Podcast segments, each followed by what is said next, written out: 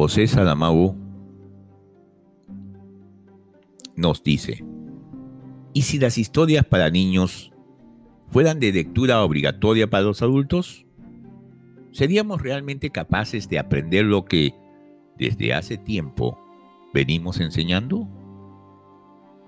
Entonces, con ustedes, José Sadamago, en la flor más grande del mundo.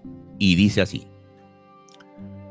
Las historias para niños deben escribirse con palabras muy sencillas, porque los niños, al ser pequeños, saben pocas palabras y no las quieren muy complicadas. Me gustaría saber escribir esas historias, pero nunca he sido capaz de aprender y eso me da mucha pena. Porque además de saber elegir las palabras es necesario tener habilidad para contar de una manera muy clara y muy explicada y una paciencia muy grande. A mí me falta por lo menos la paciencia, por lo que pido perdón. Si yo tuviera esas cualidades, podría contar con todo detalle una historia preciosa que un día me inventé y que, así como vais a leerla, no es más que un resumen que se dice en dos palabras.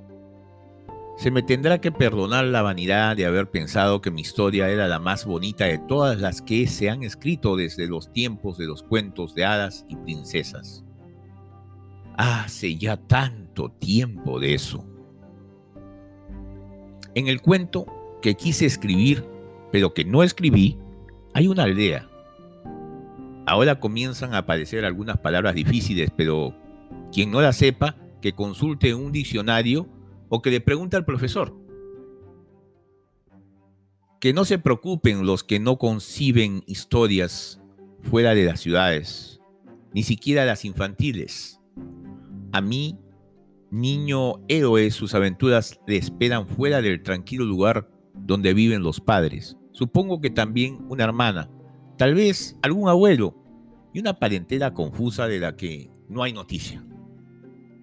Nada más empezar la primera página, sale el niño por el fondo del huerto y de árbol en árbol, como un jilguero, bajo, baja hasta el río y luego sigue su curso entretenido en aquel perezoso juego que el tiempo alto, ancho y profundo de la infancia a todos nos ha permitido.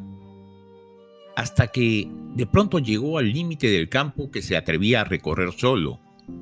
Desde allí en adelante comenzaba el planeta Marte, efecto literario del que el niño no tiene responsabilidad, pero que la libertad del autor considera conveniente para redondear la frase. Desde allí en adelante, para nuestro niño, hay solo una pregunta sin literatura. ¿Voy o no voy? Y fue. El río se desviaba mucho, se apartaba y del río ya estaba un poco harto porque desde que nació siempre lo estaba viendo. Decidió entonces cortar campo a través entre extensos olivales, unas veces caminando junto a misteriosos setos vivos cubiertos de campanillas blancas, y otras adentrándose en bosques de altos fresnos donde había claros tranquilos, sin rastro de personas o animales, y alrededor un silencio que zumbaba, y también un calor vegetal, un olor de tallo fresco sangrado como una vena blanca y verde. Oh, qué feliz iba el niño. Anduvo, anduvo hasta que los árboles empezaron a escasear y era ya un edial, una tierra de rastrojos bajos y secos, y en medio una inhóspita colina redonda, como una taza boca abajo. Se tomó el niño el trabajo de subir la ladera, y cuando llegó a la cima, ¿qué vio? Ni la suerte ni la muerte, ni las tablas del destino. Era solo una flor, pero tan decaída, tan marchita, que el niño se le acercó pese al cansancio. Y como este niño es especial, como es un niño de cuento, pensó que tenía que salvar la flor. Pero, ¿qué hacemos con el agua? Allí, en lo alto, ni una gota abajo solo en el río y estaba tan lejos. No importa. Baja el niño la montaña, atraviesa el mundo todo, llega al gran río Nilo. En el hueco de las manos recoge cuanta agua le cabía. Vuelve a atravesar el mundo, por la pendiente se arrastra. Tres gotas que llegaron se las bebió la flor sedienta. Veinte veces de aquí a allí, cien mil viajes a la luna, la sangre en los pies descalzos, pero la flor erguida ya daba perfume al aire y como si fuese un roble ponía sombra en el suelo. El niño se durmió debajo de la flor.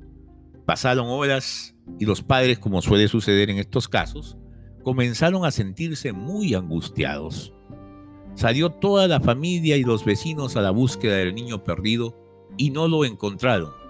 Lo recogieron todo, lo recorrieron todo, desatados en lágrimas, y era casi la puesta de sol cuando levantaron los ojos y vieron a lo lejos una flor enorme que nadie recordaba que estuviera ahí. Fueron todos corriendo, subieron la colina y se encontraron con el niño que dormía. Sobre él, resguardándolo del fresco de la tarde, se extendía un gran pétalo, pétalo perfumado con todos los colores del arco iris. A este niño lo llevaron a casa, rodeado de todo respeto, como obra de milagro. Cuando luego pasaba por las calles, las personas decían que había salido de casa para hacer una cosa que era mucho mayor que su tamaño y que todos los tamaños. Y esa es la moladeja de la historia. Este era el cuento que yo quería contar.